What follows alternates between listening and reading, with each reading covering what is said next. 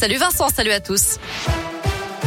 À la une, le Conseil d'État valide l'entrée en vigueur de la réforme de l'allocation chômage. Les syndicats avaient déposé un recours contre ce nouveau calcul qui est appliqué depuis le 1er octobre.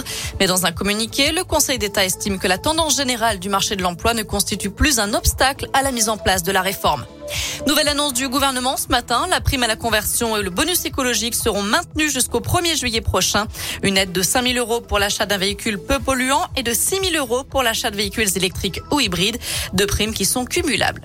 Et puis victoire pour les sapeurs-pompiers après un long combat des syndicats. L'Assemblée a voté à l'unanimité la suppression d'une surcotisation sur la prime de feu.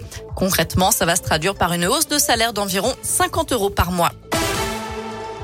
Une femme interpellée hier en début d'après-midi après avoir introduit 58 grammes de cannabis retrouvés sur son compagnon à la fin d'un parloir. 54 autres grammes étaient dissimulés dans son soutien-gorge. 11 grammes supplémentaires et une balance ont également été découverts à son domicile clermontois. Récidiviste, la trentenaire comparaîtra devant la justice en mars 2022. En bref, cette grève est limitée pour les salariés du service psychiatrie du CHU de Clermont depuis 6 heures ce matin. Ils craignent la fermeture de leur service fin décembre après le départ de chef de l'unité. Le coup d'envoi aujourd'hui de la campagne de vaccination aussi contre la grippe saisonnière. Ça concerne pour l'instant le public prioritaire seulement. Autrement dit, les personnes âgées de plus de 65 ans, les personnes fragiles, les femmes enceintes ou encore le personnel soignant. On a appris tout à l'heure, Karim Benzema sera fixé sur son sort le 24 novembre. Le jugement était attendu aujourd'hui dans le procès de la sextape de Mathieu Valbuena.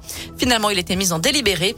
10 mois de prison avec sursis et 75 000 euros d'amende ont été requis hier contre l'international français pour complicité de tentative de chantage.